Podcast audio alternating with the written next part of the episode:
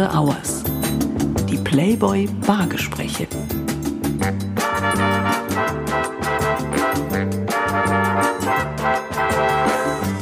Herzlich willkommen zu After Hours, dem Playboy Podcast. Mein Name ist Florian Beutin und ich bin Chefredakteur und Verleger des deutschen Playboy. In der heutigen Ausgabe von After Hours spreche ich mit einem Mann, den man mit Fug und Recht als einen der wichtigsten Pioniere der hiesigen Stand-up-Comedy-Szene bezeichnen darf. Denn der gebürtige Oberbayer rockt nun schon seit mehr als 30 Jahren die kleinen und ganz großen Bühnen. Und das inzwischen auf der ganzen Welt.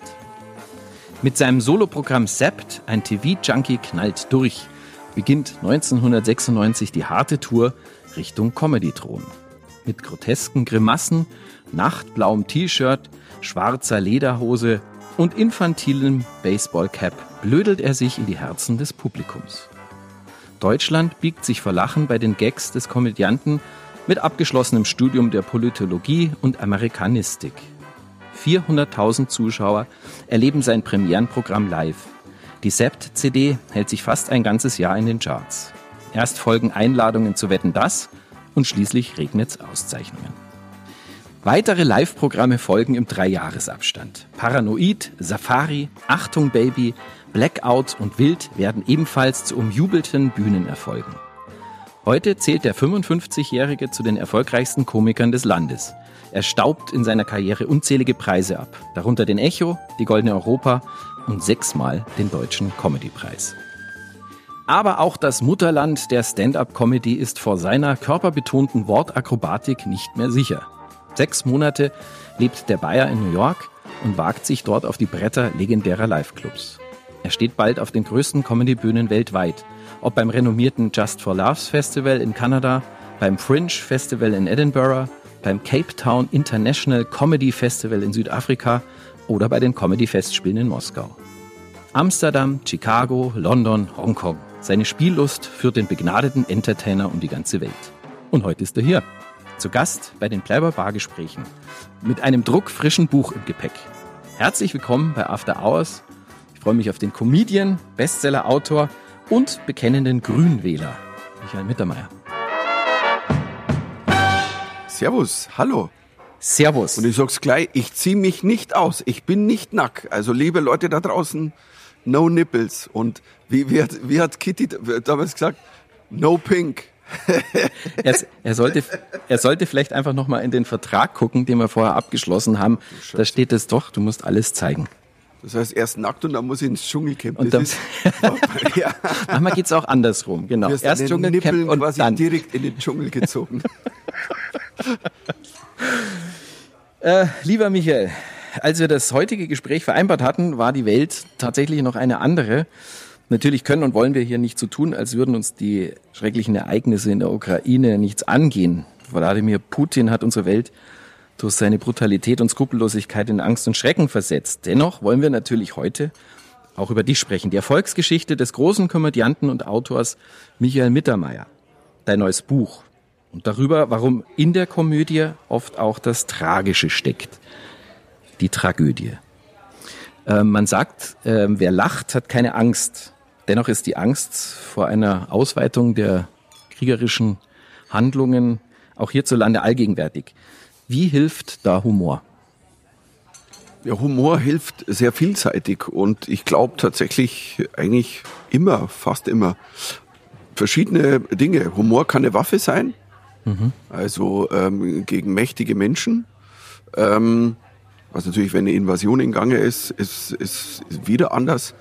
Aber ich habe das kennengelernt, also damals, als ich in Burma war, wo ich diesen Kollegen Sagana unterstützt habe, ein Comedian, mhm. der quasi für politische Witze mittlerweile 13 Jahre im Gefängnis saß. Und damals haben wir illegal gedreht in Burma und das war ja zum, da bin ich zum ersten Mal mit so einer echten Diktatur, wo ich sage, ich befinde mich drin, ich weiß auch nicht, komme ich hier noch mehr raus. Also es war mhm. tatsächlich etwas dramatisch, wir wurden dann auch verfolgt und so scheiße. Also und damals habe ich das bewundern gelernt. Da ist ein Comedian, der, der hat die erste große Revolution in Burma gestartet. Mhm. Und jetzt schlage ich den Bogen. Du hast einen Zelensky, der war Schauspieler, Comedian. Genau. Seine, seine Paraderolle war, er hat den, den Präsidenten, Präsidenten der Ukraine gespielt. Ja, Wahnsinn. Und ähm, wie der sich verhalten hat, seine Reden, also das ist wirklich beeindruckend, das ist, es ist Wahnsinn. Also, mhm. und, und natürlich, klar, ich als Comedian ähm, muss und will aber mit so Situationen umgehen. Auch mal mit, ähm, dass man sagt, äh, ich mache auch was drüber, jetzt, so. Und ich glaube, auf der anderen Seite hilft der Humor Menschen, so ist ja bei mir auch, wenn, wenn, die, wenn die Situation tight ist und du bist angespannt, du hast Angst, hilft ein Lacher, weil mhm. der Lacher entspannt. Mhm. Und Dich selber auch oder vor allem das, dein Publikum? Naja, naja, beide. Also ich, also die tiefste, also die, die extremste ähm, Situation, die ich damals eben hatte in Burma, ähm, wir, wir hatten uns ein bisschen zu weit rausgewagt. Wir sind mhm. da um, um ein Gefängnis rumgefahren, was verboten war. Dann wurden wir tatsächlich von es gab eine Autoverfolgungsjagd, wir wurden mhm. von Leuten mit Maschinengewehren also verfolgt. Wir haben es geschafft, wegzukommen, sind ins Hotel, haben unser Zeug gepackt. Mhm. Wir wussten aber nicht, wo sind die? Also wir haben nicht gewusst, mhm. Wo sind die? Werden die uns kriegen? Wir haben nur einen Anruf gekriegt von unseren Fixer, so heißen die Leute, die uns da damals navigiert haben ja, durch genau, das Land. Genau. Und er meinte dann, just get the fuck out of the country. Okay. Und es ist halt aber nicht so einfach in einem mhm. Diktaturland, weil wir waren irgendwo in einem Kaff an der chinesischen Grenze und jetzt müssen wir erst in die Hauptstadt irgendwie, um vielleicht einen Flug zu kriegen, morgen mhm. oder übermorgen. So. Und in dem Moment, also tatsächlicherweise haben wir uns, aber das war die ganzen Tage, das war, das war die wahrscheinlich angespannteste Situation, die ich je hatte. Ähm, wir haben uns selber durch Jokes geholfen, mhm. mhm. dass wir im Kopf klar bleiben. Mhm. Also ich werde mich ewig an den Moment erinnern, wir sind ins Hotel völlig in Panik und so, fuck, ich bin, wann mhm. wirst du mal verfolgt vom Menschen mit Gewehren? Ähm, ich bin aufs Zimmer, ähm, pack mein Zeug einfach schnell mhm. zusammen, renn aus dem Zimmer und es war so ein alter, wie so ein Stasi-Bau, so ein Hotel ein ja. und ich bin draußen, ähm, bin ich zum, zum, zur Treppe gelaufen und an der Wand hing ein rotes Telefon. Mhm. Äh, so, er ja. hing einfach ein rotes Telefon. Ja. Und in dem Moment, als ich da vorbeiging, fing dieses Telefon an zu klingeln. Aha. Und was habe ich gemacht? Ich habe das Lachen angefangen, ja. weil das für mich, ich sag, das ist der beste Joke, wenn ich jetzt ein Comedian mhm. gewesen wäre nee. und hätte eine Sitcom-Szene geschrieben. Mhm. Die flüchten, die sind in Panik, die hauen ab und da ist ein rotes Telefon und dann läuft er dran vorbei, es läutet und geht hin und dann Gotcha. Ja. Motherfucker. Und, ähm, und ich habe nur.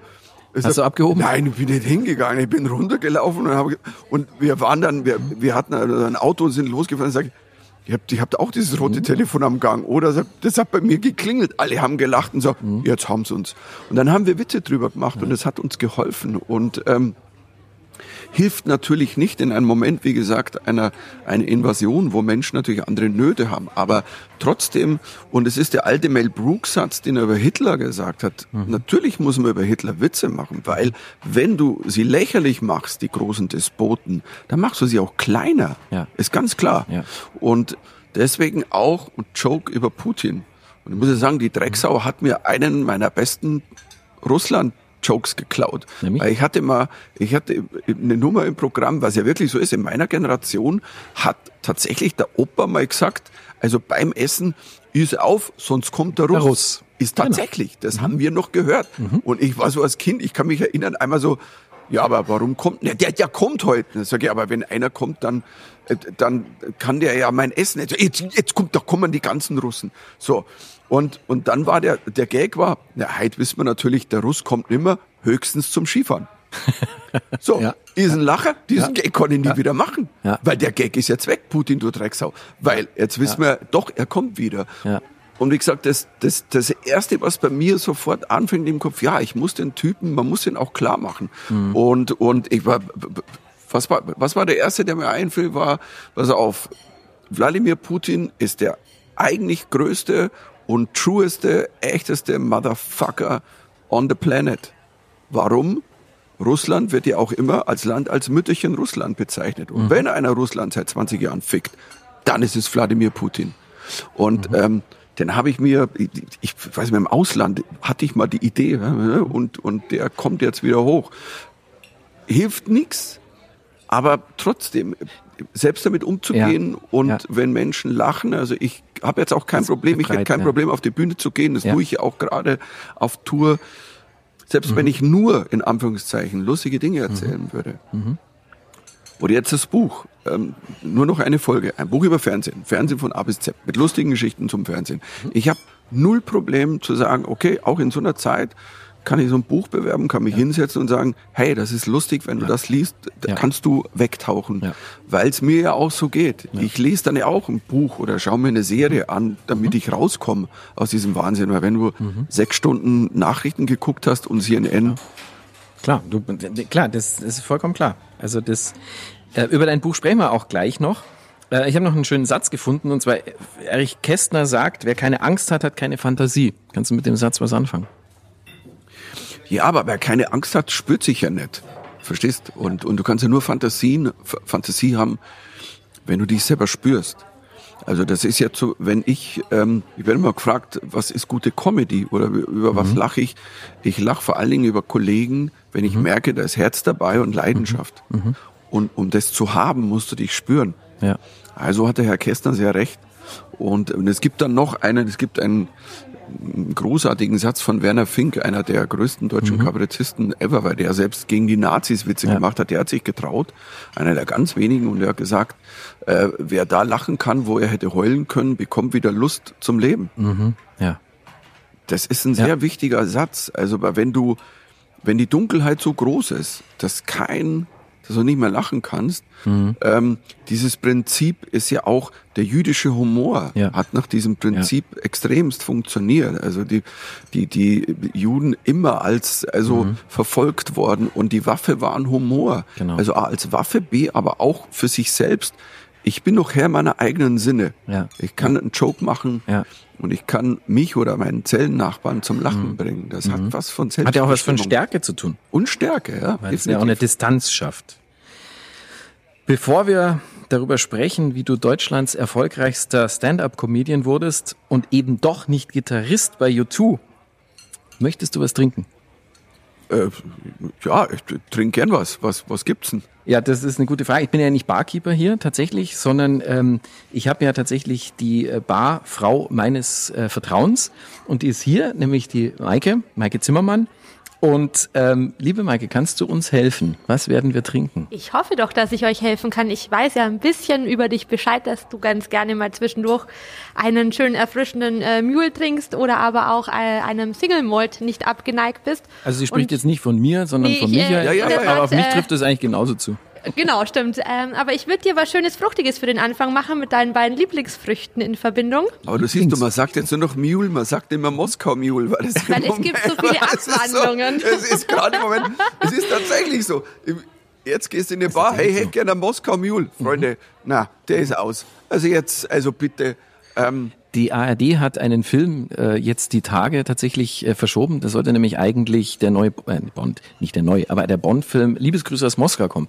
Aber den haben sie verschoben, fanden den Titel gerade nicht so. Ja, der Titel ist natürlich, ähm, ja, aber es wird immer sowas geben, was einfach dann null passt. Aber Mhm. ich würde, also ich hätte kein Problem, mal Moskau Mule zu trinken, Du würdest dich einfach überraschen lassen. aber ich lasse mich auch überraschen, weißt du, und also, Lass ich mich Ja? auch überraschen? Lässt du dich überraschen, Ich Florian? lasse mich auch überraschen, natürlich. Von Welche lasse ich mich immer Spirituose bevorzugst du denn heute? Ach, ähm, ich würde dann Whisky trinken. Gut, dann machen wir einmal was Schönes auf. Äh, möchtest du dann äh, in Anführungszeichen das böse Land äh, trinken oder möchtest du eine Spirituose deines äh, Vertrauens oder deiner? ja, oder wir trinken miteinander einen Whisky. Wir ich mach mit- jetzt, ich habe dir was vorbereitet. Also, okay, ja, dann, dann, dann machen Siehst, wir. Maike ist, Okay. ist immer Mensch, ey. vorbereitet. Ich fange einfach mal das Mixen an für euch. Aber du bist ja, vielen Dank, du bist ja ein Whisky-Kenner. Das kann man ja auch sehen. Also auf YouTube, äh, auf deinem Videopodcast, das nennt man, wie nennt man das jetzt? Vlog nennt man sowas, Ja, glaube ich. irgendjemand hat mir immer gesagt, dieser Vlog, ich weiß, ich, also ich, ich so bayerisch, ich, ich weiß gar nicht, also wie man sowas nennen soll. Ich habe halt irgendwann angefangen im ersten Lockdown 2020 und gar nicht aus einem Gedanken, ich mache jetzt hier eine tolle Rubrik oder irgendwas. Ich war einfach scheißen frustriert. Mich hat's total weggebeamt. Das war in Woche zwei beim ersten Lockdown und ich war so, boah, ich, aber ich kann nicht eben die Angst mich jetzt bestimmen lassen und die Frustration. Und dann habe ich gesagt, passt mal auf, ich mache jetzt einfach einen wahnsinnig geilen Whisky auf. Und ähm, Und den trinke ich, ich stelle das Handy auf und quatsch dann und, und sag, stoß an und sag, hey Freunde, wir müssen uns jetzt auch in, diesem, in dieser wahnsinnigen Zeit was Gutes tun. Und dann habe ich mir ja einen 21-jährigen Glenn Dronach aufgemacht. Ja. Äh, derselbe, den ich tatsächlicherweise zwei Ein Single Wochen davor, also ein Single Malt, mit Dave Chappelle in Berlin getrunken habe. Den hatte ich ihm bei einem, einem seiner Gigs geschenkt und ey, der hat den geliebt und auch weggezogen. Und wir hatten eine sehr, sehr illustre Nacht, sage ich jetzt mal. Ja. Und, ähm, und ich kann mich ja, Hat er den nach dem äh, Auftritt getrunken oder wann hat er den getrunken?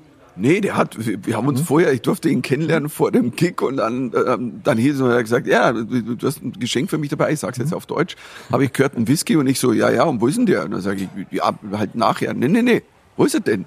So, und dann haben wir den probiert, boah, das ist schon, das ist wirklich, also das ist echt ein geiler Stoff. Also der 21er Glendronach und ähm, Aber seitdem machst du sozusagen regelmäßig, das ist glaube ich ein Whisky-Montag und da ähm, äh, schauen dir Menschen dabei zu, wie du dir einen guten Whis- Whisky einstellst. Ja, das Lustige war, ich habe ich hab das gemacht, habe das reingestellt auf Insta und Facebook und dachte so, gut, Frustrationsvideo, alles gut. Und schau irgendwo ein paar Stunden später drauf und sag, was geht denn hier ab? Also zehntausende Klicks, ich krieg, ich weiß nicht, hunderte Kommentare und war so, sag mal, was, was äh, äh, warum, wieso, weshalb? Und ähm, es hat mich natürlich sau gefreut. Und dann habe ich nicht mal überlegt, das mache ich nochmal eine Woche später am Montag, weil es zufällig ein Montag war, saß ich da und sag, vor einer Woche habe ich doch das gemacht, weißt du was? Mache ich heute wieder. Mal wieder Flasche auf. Oder ich glaube, an dem Tag habe ich sogar einen leer getrunken oder so, ich weiß es gar nicht mehr. Ähm, und mach das nochmal und dann waren die Reaktionen wieder. Es war extrem, also weil das ist nicht normal. Das, Weil ich habe ja wirklich, saß da, habe gesagt, hey, der schmeckt so und das ist geil und ich Ja, das, mag du, Whisky du beschreibst das ja so ein bisschen. und habe so, auch so ein bisschen über, wo kommt der her und dann aber auch über, wo befinde ich mich gerade geistig, was passiert gerade, ja, wir sitzen hier im Lockdown oder erzählen noch irgendeine schräge, lustige Geschichte. Und dann hat sich das so ergeben, dass ich es einfach, am Anfang habe ich es dann wöchentlich gemacht, über viele Wochen oder Monate. Ähm, und es war für mich auch so ein, so ein, es war toll, weil ich wusste, ich habe mich drauf auf immer gefreut. Und, ähm, und ich habe dann irgendwann aufgehört in der Regelmäßigkeit, weil es einfach nicht herstellbar ist, weil du musst es ja auch aufnehmen, dann musst du ja, mal, du musst es ja irgendwie schneiden, hochladen und Das war nicht live. Also die haben dir jetzt nicht live beim Trinken zugeschaut. Nein, ich habe nur einmal ein Live gemacht, aber das war's. Ähm, ich, ich, ich mochte das lieber aufnehmen und dann äh, raus, weil. Ähm, aber es gibt's immer wieder. Ich habe jetzt, ich habe es dann irgendwann jetzt mal umbenannt. Jetzt mache ich es unregelmäßig. Jetzt, Ja. Ich habe es dann Whisky Time genannt, weil ich Ja. wollte mich nicht auf diesen Montag. Und aber es ist immer noch so ein ähm, immer wieder, wo ich sitze. Ich trinke einen sehr guten Whisky Mhm. und beschreibe ein bisschen und dann quatsche ich aber über Ja. die Welt und das Leben. Ja, weil ich habe erst, als ich gedacht habe, als ich das gesehen habe, dachte mir, du erzählst einem jetzt, du trinkst einen Whisky alleine, das fand ich schon sowieso unfair, und dann erzählst du darüber, das ist praktisch wie wenn ich den, also die Erotikstrecken des Playboys vorlese. Das ist interessant. Also da, da ist die Fantasie natürlich gefragt, ähm, aber du machst es natürlich klar. Ich meine, du bist auch Comedian, du machst es natürlich tatsächlich sehr, sehr unterhaltsam. Aber ich habe ja auch immer aufgefordert, Freunde, ähm, ähm, stoßt an. Das ist eigentlich ein Anstoßen miteinander. Ich Ja. habe es immer so gesehen, dass man, dass Leute, die das Video gucken, und das habe ich in hunderten Zuschriften gehört, dass die sagen, hey, ich guck das, mach mir selber ein Whisky auf oder ein Bier oder ein Wein, weil ich habe immer gesagt, ist egal, was ihr trinkt, ihr könnt auch ein Wasser trinken oder einen Tee trinken, Ingwertee. Jetzt kommst du in. Schmarrn rein. Nein, gar nicht Schmarrn. Ich Ja. habe ich, ich hab wirklich gesagt, also, weil es soll ja keine Aufforderung sein, Alkohol zu trinken. Natürlich nicht. Du kannst alles aufmachen, wo du dich gut fühlst. Ja. Also, und Ja. bei mir ist es halt ein Single Malt und ähm, da trinkst du ein und, und es hat sowas Entschleunigendes. Mhm, total. Deswegen liebe ich ja Single Malt so. Trinkst du auch im Sommer. Also das ist jetzt nicht für dich ein klassisches Wintergetränk, nur, sondern das magst du auch im Sommer. Natürlich, also, Natürlich. Entschuldigung. Ja. Also, das ist so, ähm, Ja. ja, Ja, klar. D natürlich, das, das, ja. Wie hat Harald Junke gesagt, er hasst Silvester, da trinken auch die Amateure. Ja, Harald Junke hat, was hat er, mein, mein, mein Lieblingssatz, den er gesagt hat, einen Sitzen haben und keine Termine. Genau. Die Definition von Glück, hat er gesagt. Die Definition, Definition genau, von die Glück. Definition genau. von Glück. Genau. Jetzt.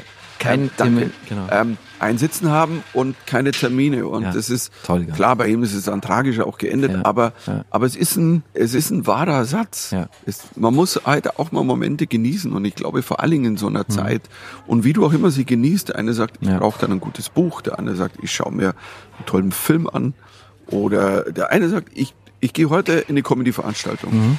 Und, und, und dann ist es mein Job, Egal, was Genau. gerade los ist in der Welt, egal, ob die Menschen an Viren sterben, Mhm. an Kriegen, es ist mein verdammter Job, und da sage ich ganz pathetisch, die Leute zum Lachen zu bringen an diesem Abend. Und da gibt's auch keine, keine Entschuldigung. Ja. Und das mache ich auch und ziehe ich durch. Und ich habe es immer, ähm, ich kann mich an Momente erinnern, als damals dieser Amoklauf in München war. Mhm. Ich habe am Abend gespielt. Der ist ja währenddessen quasi passiert. In der Pause wurde mir dann Mhm. gesagt, ey, wa- was passiert hier gerade? Und dann ist die Mhm. Entscheidung, was machst du?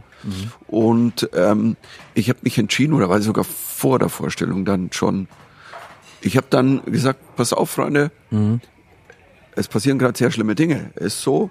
Ich werde es auch nicht aussparen. Ich habe dann auch drüber was Ja. gemacht. Ja. Aber ich verstehe jeden, der jetzt nicht mit Humor umgehen kann. Aber mein Ding ist es, Ja. ich muss das jetzt tun.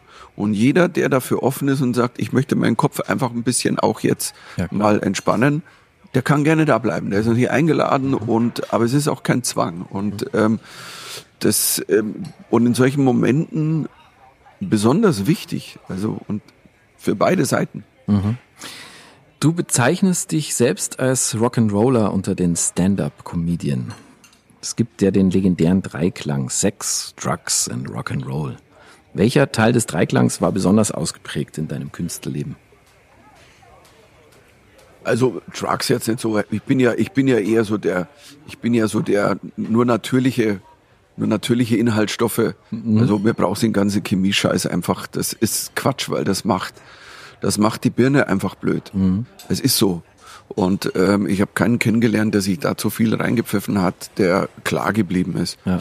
Geht auch natürlich beim Kiffen, brauchen wir nicht drüber reden. Ich kenne leider auch ein, zwei, drei tragische Fälle und es gibt ja auch sehr berühmte tragische Fälle.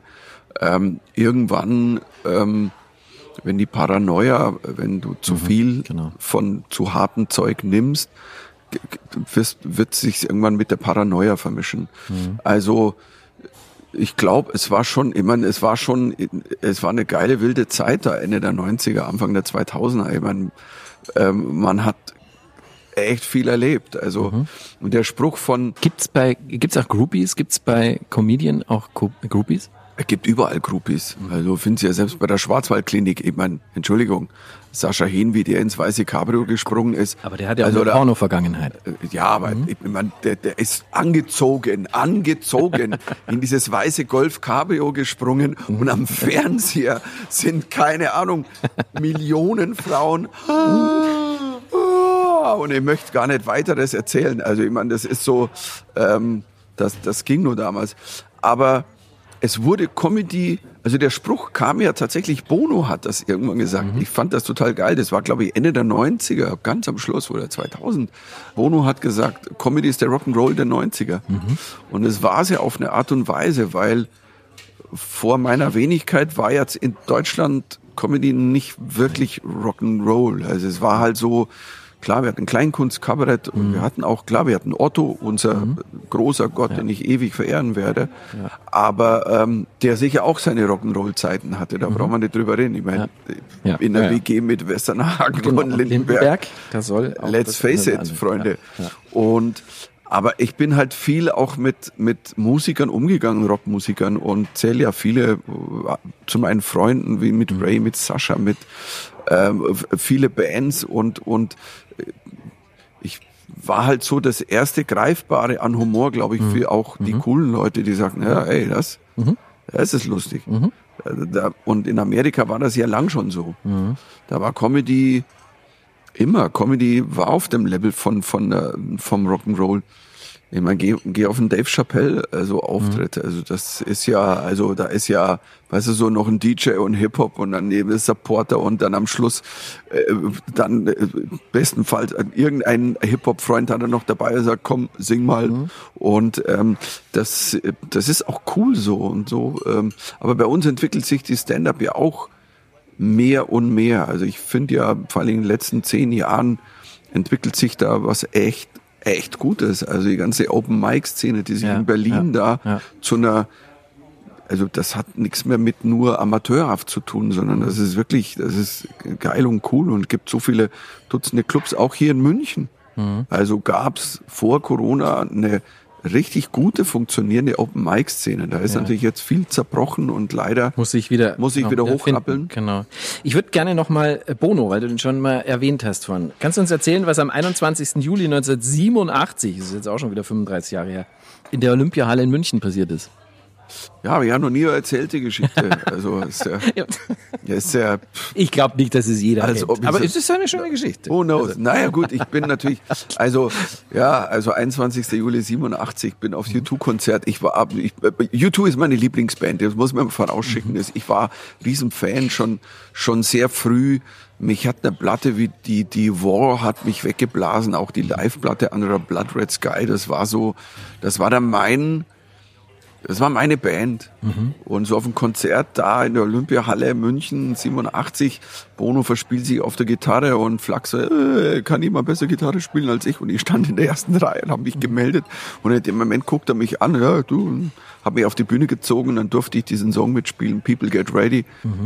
Und ähm, es war ein für mich großer Moment, der im Internet oft leider falsch beschrieben wird, ähm, als ja, da hat er sich entschlossen, auf die Bühne zu gehen. Nee, das war vorher schon. Aber der Moment, wenn du da stehst, ich meine, der Olympiahalle, für mich als äh, junger Kerl, Gitarre in der Hand, da gibt ja Fotos, ich bin dann rumgelaufen mit der Gitarre und stand aber selbstverständlich auf der Bühne, ich konnte ja Gitarre Wie alt spielen. warst du da? Äh, 21. 21. Und, ähm, und ähm, das hat mich weggebeamt. Aber in dem Moment, also die, die, das war schon ein Erweckungsmoment. Und zwar dahingehend, dass ich gespürt habe in dem Moment, es gibt keine Alternative zu dem, was ich gerade vorhabe, weil die, die zwei Jahre davor waren so eine Findung für mich. Ich habe schon mein Programm vorbereitet, das dann im Oktober Premiere hatte. Ich habe ja angefangen, hier auch auf Fußgängerzonen in München zu spielen.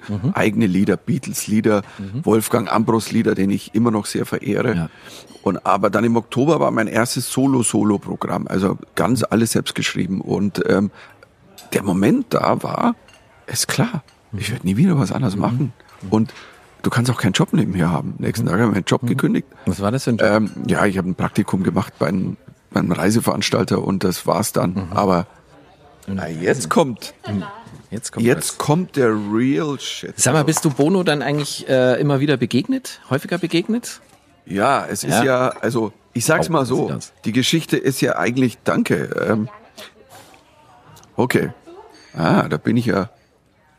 Deins sieht irgendwie, meins sieht ein bisschen schlichter aus. Das sieht- bei dir ist es eigentlich ein Mein sieht farbig aus, es Ja, ja. sind Erdbeeren drin. Ich glaube, da Ja. ich sehe auch noch eine Ananas, Ja, Wahnsinn. Basilikum. Du wolltest halt, ja, du wolltest ja auch so einen. Obstsalat haben. Ich hörte, ich, hab ich noch, klingt in meinen Ohren was Fruchtiges. Du möchtest das. Ja, ich bin, wie gesagt, ich, mag, ich liebe Moskau Mule, aber ähm, der, der nicht PC-Getränk, aber ich mag schon auch fruchtige Cocktails. Also ich bin diese, diese nur noch bitter oder wenn sie so sauer sind. Also jetzt, was ist es? Also, wir haben eine Abwandlung von einem äh, Moskau Mule in der Tat ähm, auf der Basis von Wodka, äh, frischem Erdbeerpüree, frischem Mangopüree, weil ich weiß, dass du ganz gerne Mango und Erdbeeren magst. Ein Hauch von Basilikum habe ich mit äh, reingemixt für die Kräuternote und das Ganze dann einmal fein passiert und äh, mit einem Gingerbier aufgegossen. Also quasi so ein fruchtiger Moskau Mule, ähm, nicht klassisch im Kupferbecher, sondern ähm, im, Im Glasl. Spielglas, ähm, Okay. man auch die Farbe des Getränks besser sehen kann. Und bei dir, lieber Florian, haben wir eine, ja, einen, eine Art Whisky Sauer ähm, auf der Basis von einem schönen äh, Bourbon mit äh, einem Hauch von Ahornsirup für die Süße, Frischkäse in der Tat, ähm, um Frischkäse. so eine äh, Liquid ähm, Cheesecake, äh, ja, so Okay. Liquid äh, Sour Cheesecake deswegen zu machen. der Cheesecake hier deswegen der Cheesecake beiseite, äh, ein bisschen Zitrone und ein Hauch von einem Holunderblütenlikör noch für die fruchtige Note drin. Sehr zum Wohl. Weißt du noch was? Vielen Dank, lieber Maike. Weißt du noch, was er am, am Anfang gesagt hat? Oder? Ich, ich habe keine Ahnung. Aber lass uns mal. Es ist eine Abwandlung von einem Whisky Sauer, hat sie Genau, gesagt. das habe ich mir auch. Also, und ich Cheesecake Whisky Ich- Sauer schmule quasi. jetzt. Boah. Das ist wieder unfassbar. Ähm, liebe Hörerinnen und Hörer, das ist tatsächlich, glaube ich, wahnsinnig toll, uns beim Trinken zuzuhören. Das Ja, ist, ja, das ist lecker, das ist super. Das ist jetzt auch, ähm, weil es ist total erfrischend. Und, und es ist jetzt gerade ideal. Ich äh, brauche jetzt, klar, weil so sitzt beim Podcast, bring mir doch mal das Härteste, was du hast. Bring, bring den, bring den Zombie Ultra 4, weißt du so, und dann so irgendwie zehn Minuten später, hey, Playboy, geil. Das war echt Also, die Idee, genau. nein, Lass es mal vorspulen. Ich fruchte mich hier durch. Ähm, liebe Zuhörerinnen und Hörer, muss man immer geändern heute. klar. Ganz wichtig, damit sich ja jeder angesprochen fühlt. Ähm, ihr könnt diese wunderbaren Drinks von Maike Zimmermann auch selber nachmixen und zwar auf www.playboy.de slash podcast. Da findet ihr nämlich alle Rezepte. Und wenn ihr es einfach nur anschauen wollt, ist auch schön. Und ähm, probiert's auch mal. Kommt mal nach München in die Bar und So ein Satz, den man diese beim. Playboy gerne sagt, wenn ihr was, anschauen wollt, ist auch schön, weißt du, so. Also, wenn, wenn man einem das glaubt, dann ein dann falscher ja, Klick und du bist in Pink Country. Yeah! Bono. Bono. Bono. Ja, ich sag mal, zweiter Teil der Geschichte ist ja eigentlich fast absurd. Also wie wir dann quasi in dem Sinn uns wieder getroffen haben und dann Freunde wurden. Ähm, ich habe versucht, Bono für ein Musik-Comedy-Crossover-Projekt mit meinen Friends zu kriegen. Weil es war mein großer Wunsch, ey, ich will Bono haben. So, das hat nicht geklappt. Ich habe aber mit denen kommunizieren dürfen, also mit Management über die Plattenfirma und es hat dann nicht geklappt und ähm, und ähm, habe dann viele andere sehr geile Bands dabei gehabt. Das war, das war abgefahren, von den Apes bis zu Tito und Tarantula, Ray Garvey. Also es war, das war echt abgefahren. Und ähm, dann sind die in dem Jahr 2001, also ein paar Monate später, auf Tour gegangen. Äh, Die Elevation war es, glaube ich. Und dann habe ich mir Tickets besorgen lassen von Universal. Hab gesagt, komm, dann komm wenigstens zum Konzert, dann könntest du mal Hallo sagen. Und ähm, wir geben ihm das Foto von 87, weil da gab es ein Foto, das war in der Ja. Bravo damals. Und okay, so, ich sitze im Taxi auf dem Weg Wald, zur Waldbühne in Berlin und krieg plötzlich einen Anruf auf dem Handy. Sag mal, wo bist du denn? Sag ich, ja, ich bin im Taxi, ja, zum Konzert. Sag ich, ja klar, du hast mir die Karten besorgt, also ich bin, bin gleich da. Und dann meinte er, ähm, einer von Universal, der Sven, und meinte er, sag mal, ähm, willst du äh, Support machen für U2? Und ich so, äh, verstehen, wie, wie wann? Ja, jetzt. Und sag ich, wie jetzt? Ja, Vorband ausgefallen, aus Backline verregnet. Äh, wir brauchen was. Wir haben nichts. Und du brauchst ja nur ein Mikro. Und ich so, äh, theoretisch ja, aber äh, wie Waldbühne, da sitzen 25.000 Menschen. Ich bin, also bis dato, ich war zwar gerade gut im Game, ich meine, ich habe alle Hallen der Republik gespielt, aber ich bin noch nicht Open Air vor 25.000 raus, vor allen Dingen nicht beim Rockkonzert, wo du sagst, du bist Support. Ich habe zugesagt, weil ich Du warst ja auf dem. Weg dorthin, genau. Und naja, der Punkt ist, das kannst du ja nicht ablehnen. Das ist ja, Ja, das ist ja so ein Once in a Lifetime, kriegst du so einen Ja. Anruf. Ich meine, das Ja. ist nicht so, dass jede Woche einer anruft. Und dann habe ich mich halt erstmal in mich versetzt und meine Frau saß neben mir, die meinte, boah, du bist grün im Gesicht. Ich sag, ja, ja, ja. ähm, und dann habe ich sofort, aber und da, in sowas bin ich gut. Extremen Situationen. Als Comedian funktioniere ich extrem gut da, als Mensch auch. Also ähm, in extremen Situationen. Ähm, sofort, ja, was kann ich machen? Pass mal auf, geh nicht raus. Ich habe gerade die Nummern und so. Wie, wie kann man denn vor 25.000, was mache ich denn da? Und dann kam hier so. Du hast dein Programm zusammengestellt. Und ich habe einfach ein Programm zusammengestellt, habe Ja. einfach so einen Zettel, habe aufgeschrieben und was kann ich machen, was, was kann ich machen. Mhm. Und ja, und dann bin ich, bin ich da raus, hab das ey, schweinemäßig gerockt und Mhm. die waren alle richtig fucking beeindruckt und Mhm. ähm, und der Manager Paul McGuinness damals hat irgendwie, weil der, der hat noch gesagt so, what? You have a fucking comedian? Und das hat er mir nachher erzählt. Er sagt so, ey, die werden den killen. Also gut, äh, scheiß drauf, ist egal, ist ein Support-Act, ist ja egal, ob sie ihn killen. Und ich so, das hat er mir nachher erzählt. So, auf alle Fälle ist er raus, um sich das anzuhören, das Desaster. Und die Leute haben getobt. Ja. Ich habe noch eine Ansage gekriegt ähm, von, von, von einem der Sänger der Söhne Mannheims, die ausfielen. Rolf Stahlhofen war das damals, wunderbar. Und die Leute haben getobt und, und, und der hat das nicht verstanden. Sag, was passiert denn da gerade? Und dann habe ich durchgezogen, ich weiß nicht, 40 Minuten. Und es hat super funktioniert. Die Leute haben gelacht, getobt. Und dann hatte irgendwann diese hintere Sache, Band, ich komm mal, komm mal raus. Also ihr müsst euch das anhören. Die feiern den ab. Der, der quatscht nur. Ja, und so habe ich dann nachher Bono getroffen und die anderen Jungs und der war halt schwer beeindruckt. Und, Konnte äh, er sich noch dran erinnern, dass mal so ein 21-Jähriger in der Olympiahalle Naja, er hat, er konnte besser sich Gitarre gespielt hat als er er konnte sich erinnern, aber nur Ja. deswegen, weil tatsächlich er sagt, Ja. Moment mal, aber pass auf, wir haben doch vor kurzem ein Foto bekommen Mhm. Okay, so, genau. von dir und Ja. so. Deswegen konnte er sich erinnern. Nicht natürlich, der hat ja viele auf die Bühne geholt. Und das war aber total abgefahren, weil wir beide so, das ist wirklich weird, weil wenn du das Mhm. als Filmhandlung schreibst, das glaubt dir einfach keine Sau. Und dann hatten wir eine, einen sehr schönen Abend, eine lange Nacht, Mhm. wo er ganz viel gequatscht hat. Wer mir damals erzählt hat, man, das ist so Wahnsinn, da stand Bono vor mir, also meiner großen Idole, und sagt dann so, hey, für mich sind die, also ist Stand-Up-Comedy die, die purste Kunstform überhaupt und Mhm. absolut das, das ist das Schwerste überhaupt. Und ich stand so da und sag, ja, aber ich finde schon, was du da machst, ist Mhm. Auch schon auch okay. nicht schlecht. Weißt du, so. Und ich war so, was, was, was läuft denn hier gerade ab? Und das war aber so, der ist halt auch so. Das ist wirklich einfach ein netter Kerl. Das ist ein sehr, Ihr seid noch in Kontakt oder immer wieder in Kontakt? Oder? ja, jetzt ist, Corona hat natürlich, letztes Jahr zum 60.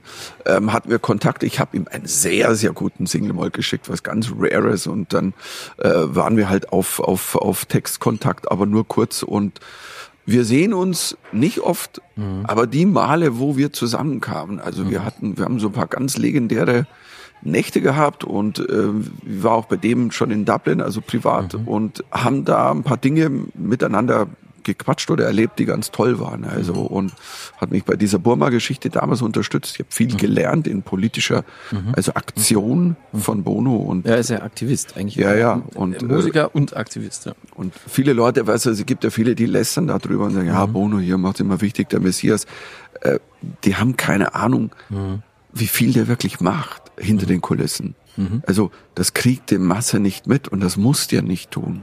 Also das hat mich wirklich fasziniert. Also ich habe, also und ich, du, ich werde mich ewig erinnern. Also für mich einer der Momente meines Lebens. Wir haben dann, wir, der der Comedian, für den ich zweieinhalb Jahre gekämpft habe, Sagana in Burma, der kam dann aus dem Gefängnis, auch mit unserer Hilfe, diese Doku, die ich gedreht habe, und viel Druck ausgeübt. Die Doku lief dann in Burma auf illegalen Kanälen. Mi- Millionen Burmesen haben die gesehen. Burma kannte mich wirklich jeder. Das hat er Ja. mir nachher erzählt. Er sagt, hey, in, in Burma, Krass. everyone knows you. Und ich so, okay. Es sind Mönche auf mich zugekommen, als ich den in London getroffen habe. Burmesische Mönche haben mich umarmt. Ich war so, sag mal, was geht denn hier ab? Es gab eine Veranstaltung dann, als dann Aung San Suu Kyi aus Hausarrest erlassen wurde in Burma, Electric Burma, das war 2002 und ein großes Konzert. Äh, äh, Damien Rice, Bob Geldorf, Bono mit, mit Edge und also es war, also, und ich erinnere mich noch am Schluss, ich saß am Abend, wir saßen irgendwo in einem Club, ich saß mit Bono und Bob Geldorf und Vanessa Redgrave und Roger Moore am Tisch. Meine Frau war mit dabei und wir waren so, sag mal, was geht hier ab? Vanessa Redgrave saß da und sagt, you're very funny. Äh, äh, Ich bin da aufgetreten, dann auch zusammen mit dem burmesischen Comedian. Und was ich gelernt habe, also da von Bono, aber auch dann von dieser Burma-Geschichte, nie aufgeben. Auch wenn die Sache damals war eigentlich aussichtslos. Eigentlich dachten wir alle, der wird nie wieder aus dem Gefängnis kommen. Aber ich habe es trotzdem gemacht, weil es gab immer ein Glimps Hoffnung. Und das habe ich gelernt. Also egal wie, wie dunkel es ist, versucht, das ist eine meiner, also meiner Sätze, wenn ich im Tunnel bin und alles ist dunkel ähm, und ich sehe nicht mal das Licht am Ende des Tunnels, dann versuche ich aber in dem Tunnel irgendwo wenigstens einen Lichtschalter zu finden. Und das kann dann Lachen sein, das kann eine gute Musik sein, gutes Buch, whatever. Ein Film, eine Serie. Und ähm, was Inspirierendes. Und das sind die Dinge, die einen, also die einen, die einen formen und die einem, also äh, das ist, ist und das ist absurd. Ich habe ja in, ich habe in Moskau gespielt, das ist jetzt auch schon wieder einige Jahre her. Und in Ländern, ich habe in Litauen gespielt, Estland und Lettland. Ja, und und ähm, aus Spaß natürlich, weil es war nicht so, die haben sich damals gewundert in Litauen, die haben sich gedacht so, macht denn der hier? Also, Das, das machst du mal auf Englisch. Also wenn Ja, du international äh, auftrittst, äh, auf du Englisch. kannst, also im, auf der ganzen Welt, egal wo du auftrittst, auf Englisch geht immer. Geht immer. Also in vielen Ländern ist das auch völlig normal. Also wenn zum Beispiel Mhm. in Holland kannst du in einem Comedy Club, selbst wenn drei Comedians Holländisch sprechen, Ja. kannst du als Vierter hochgehen, Ja. mach Englisch, alles cool. Ja, nur in Deutschland würde das Es nicht gehen. nur in Deutschland, es ist schwieriger. Ja. Weil wir mit unserer Drecks dauernd alles übersetzen, Synchro, ähm, die Menschen versaut haben, dass Genau. man Englisch als ja, Sprache, dass es normal ist. Ja. Ähm, du hast von Können auch gesprochen. Kann man lustig sein lernen? Also, zweiteilige Antwort. Ich glaube, man, äh, man kann Skills lernen, die Menschen zum Lachen bringen. Und die kann man auch als sogenannter Comedy-Arbeiter auch sehr gut lernen, wenn man clever ist und sich das abschaut. Aber ähm, Kollegen, die das, die toll und die performen und die bringen viele Menschen zum Lachen, aber es berührt einfach nicht mein Herz. Ich lache nicht. Du kannst nicht, was du nicht lernen kannst, sind Funny Bones. Es gibt diesen wunderbar tollen Film mit Jerry Lewis.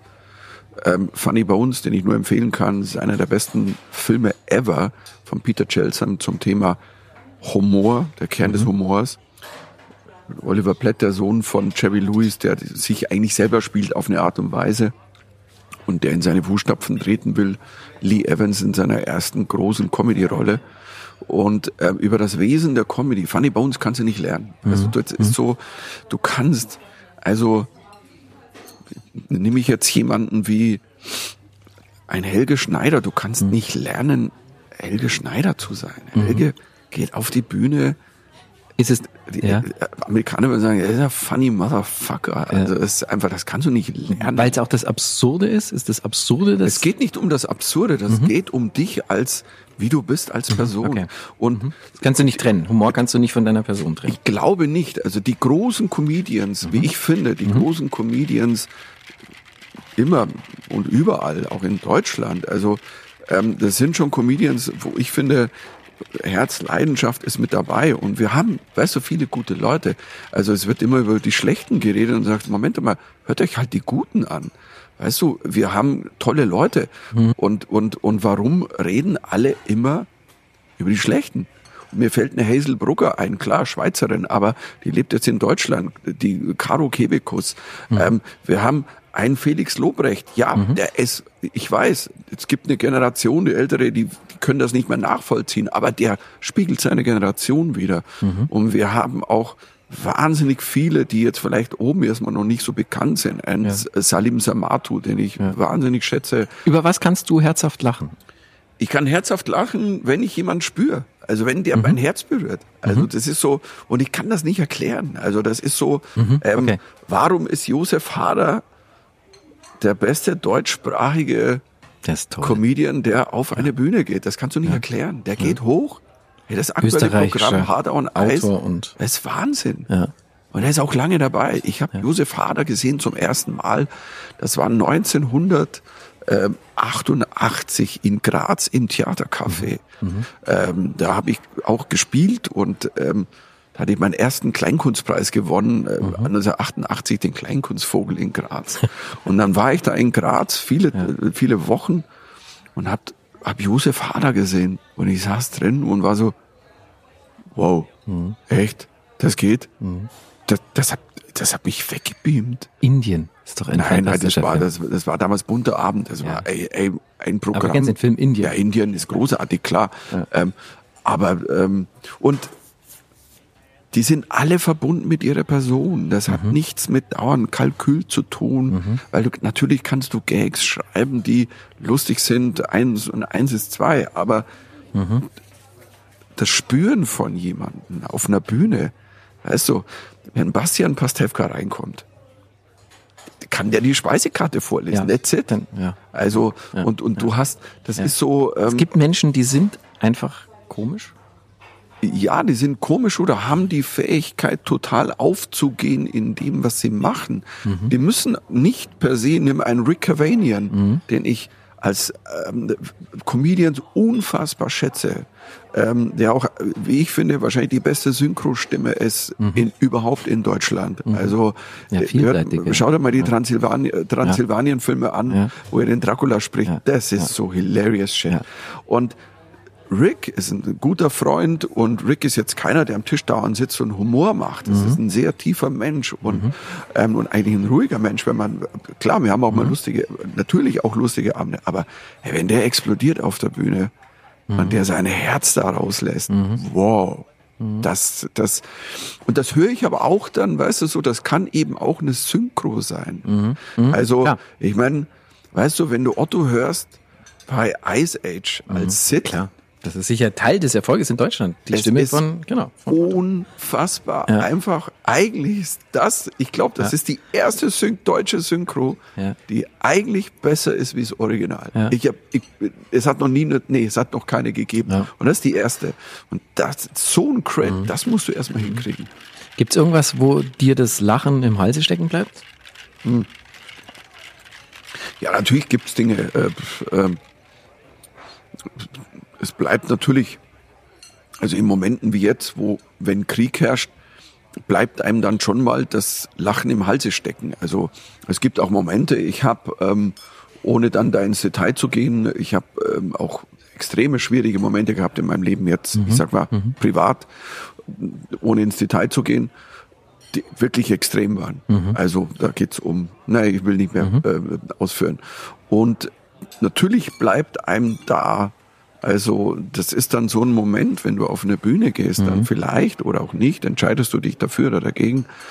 Und ich kann mich hier, ich kann mich erinnern in, in sehr, sehr extremen Zeiten, dass ich auf die Bühne bin. Das habe ich aber bewusst für mich, ich habe es gespürt, das war keine Kopfentscheidung. Sondern ich habe es gespürt und habe es rausgespielt. Den Anger, also die, die, die, den, den, den, den, den, die Trauer oder den, die, die, die Wut, die ich hatte, hat nur einer mitgekriegt. Das war der Lars, Lars Deutrich, mein äh, geliebter Bühnendesigner, Lichtdesigner. Wir kennen uns seit 30 Jahren. Und der hat diese Nuance mitgekriegt. Der wusste, ich spiele heute irgendwie um mein Leben. Ich spiele heute auch. Und für, weil für mich ist Stand-up-Comedy, das ist kein Job. Das ist eine Berufung. Ich habe das immer so gesagt. Stand-up-Comedy ist Auch eine eine Therapie? Ähm, ist ein Tick zu viel. Ja, ist auch eine, kann eine Therapie sein, kann helfen. Aber das ist so ein bisschen, das ist, mir ist das immer zu klischeebehaftet. Aber ähm, es ist eine Berufung und es ist, also was ich ganz früher mal gesagt habe, also schon vor 20 Jahren, Stand-up-Comedy ist eine Lebensform. Weil vor allem die ersten zehn Jahre, ähm, wo ich auf Tour ging, fährst du alleine rum. Alleine, alleine. Bist du ein Einzelgänger? Ähm, ich würde sagen, ja, und das klingt ganz komisch. Mhm. Weil du hast Familie. Nee, ich habe Familie und habe viele Freunde. Ähm, äh, viele Menschen mögen mich, also das weiß ich irgendwie so. Das spürt man, Ähm, glaube ich, auch. Und ähm, ja, spürt man. Also ich bin nicht so abgestumpft, dass ich es auch nicht mehr spürt, mich einer wirklich mag. Und aber ich kann, ich kann sehr einzelgängermäßig sein. Auf der einen Seite ist es schon, wenn du mal rumfährst wochenlang und du bist alleine, weißt du, du sitzt da im Zug, im Auto, fährst jeden Abend, triffst du zehn neue Leute und jeder erzählt dir irgendeine neue Story und Bar und so. Und weil ich, da hast ja keinen Techniker dabei gehabt, ich bin die ersten zehn Jahre einfach, mal Einfach alleine allein. rumgefahren. So, Im Auto oder im Zug oder Äh, Auto und Zug, was Ja, ging. ja, ja. So. Und, und, und irgendwann hat's halt angefangen, so, ich nehme jetzt einen Techniker mit, weil ich kann das nicht mehr leisten. Das war ein Riesenschritt, dass ein zweiter dabei war. Mhm. Und ich bin halt dann Soundcheck und dann nur auf die Bühne. Und ähm, aber da, aber Bist du dann abends dann auch, danach, du bist dann auf der Bühne alleine und dann bist du dann alleine ins Hotelzimmer auch und dann am nächsten Tag wieder alleine ins Auto. Also Ja, du klar. warst doch schon viel alleine unterwegs. Also, also ich würde mal sagen, die ersten vielen, vielen Jahre war es wirklich sehr alleine.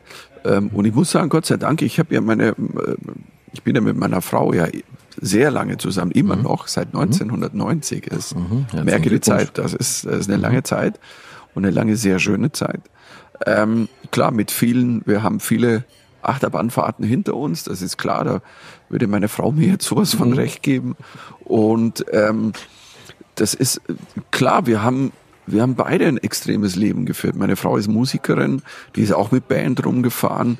Ähm, die, die, ähm, als ich sie kennengelernt habe, hatte die auch mehr Zuschauer als ich. Die hatte so eine Rockband am Start damals, also Anfang der 90er. Wie hieß die Band?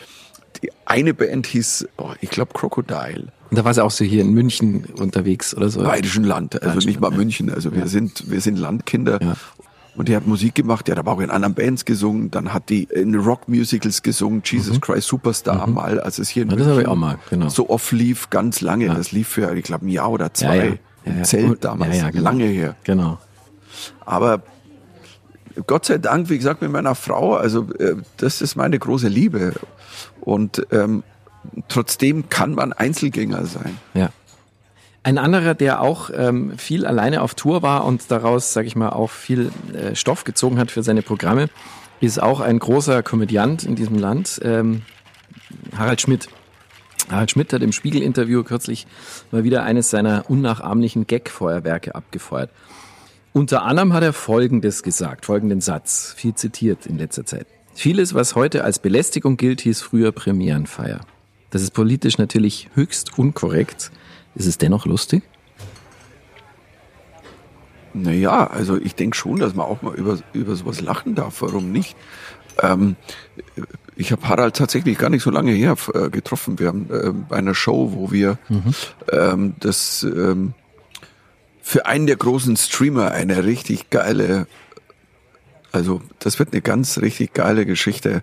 Und da war Harald auch mit dabei und äh, saßen an dem Abend, wir haben beide eine Aufzeichnung gemacht und ähm, und haben uns auch über so Themen unterhalten. Ich meine, klar, der, er kommt noch aus einer anderen Zeit, ich komme auch aus einer anderen Zeit. Ich denke, es ist gut, dass sich Dinge verändern, dass sich Sprache verändern, dass sich Sprache, weißt du, bitte, wenn mir noch ein Kabarettist einen schlechten Gender-Gag erzählt, ja, shut the fuck up. Ich kann es nicht mehr hören. Weißt du, ich brauche auch, ähm, da finde ich, dass das Kabarett mehr versagt wie die Comedy zum Teil. Weil ich höre dann, ich schalte eine Kabarett-Sendung an und was höre ich? Ein Veganer-Gag, ein Vegetarier-Gag, einen Gag über, oh, jetzt, jetzt gibt's auch Trans im Klos, einen Gag über Gender. Und dann sage ich, Freunde, wirklich, langweilt dich einfach. Ja. es langweilt mich zu Tode. Ja. Ja, ich mache sicher auch mal einen Gender-Gag, aber ich lebe nicht davon. Und, und, und dann sitzt da am Publikum, die ausflippen und Standing Ovations. Oh, ja, wo geil, der hat was gegen die Veganer gesagt. Sag ich so, wirklich? Really? Und, ähm, und das, das geht so gar nicht. Und dann ist es viel, ich glaube ja zum Teil, also das ist so, wenn du dir heute die ganz jungen Comedians anschaust, ein äh, Felix Lobrecht ist der bekannteste, natürlich jetzt von den Jungen, aber da gibt's viele auch von den, diese Riege, Kavus Kalanta, das ist ein Supporter, ich kenne einen, einen afghanischen Comedian, Pasun ähm, Ashant in, in Berlin, ähm, es gibt so viele von, von denen, äh, Daniel Wolfson, also, aber auch die, ähm, und die, die, die sind sehr, die spiegeln ihre Zeit wieder und die sind schon auch mal krass in der Aussage, aber die spiegeln einfach wieder, was passiert denn da gerade? Das ist so auch, es muss ja jede Generation ihre eigene Sprache haben. Das sehe ich ja bei meiner Aber- Tochter auch. Also wenn, wenn ich mit der quatsche oder wir haben ja einen Podcast zusammen, was cringe ist. Vincent Weiss sagte zu mir, das ist cringe. Podcast mit deiner Die eigenen Tochter Tochter, ist das cringe, ist ja. cringe, fucking cringe. Und ähm, Synapsen Mikado ähm, äh, kann man auch überall hören, aber das ist so ein Familienpod.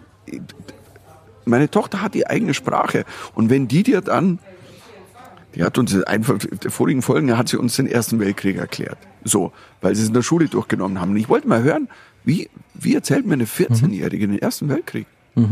Und wenn dann so ein Satz kommt, ja, und dann war dieser Dude da in Sarajevo und den haben sie dann erschossen. Und ich so, ja, das war der Prinz Ferdinand. Ja, keine Ahnung, halt der Dude. Und, und er sagt, okay, der Prinz Ferdinand.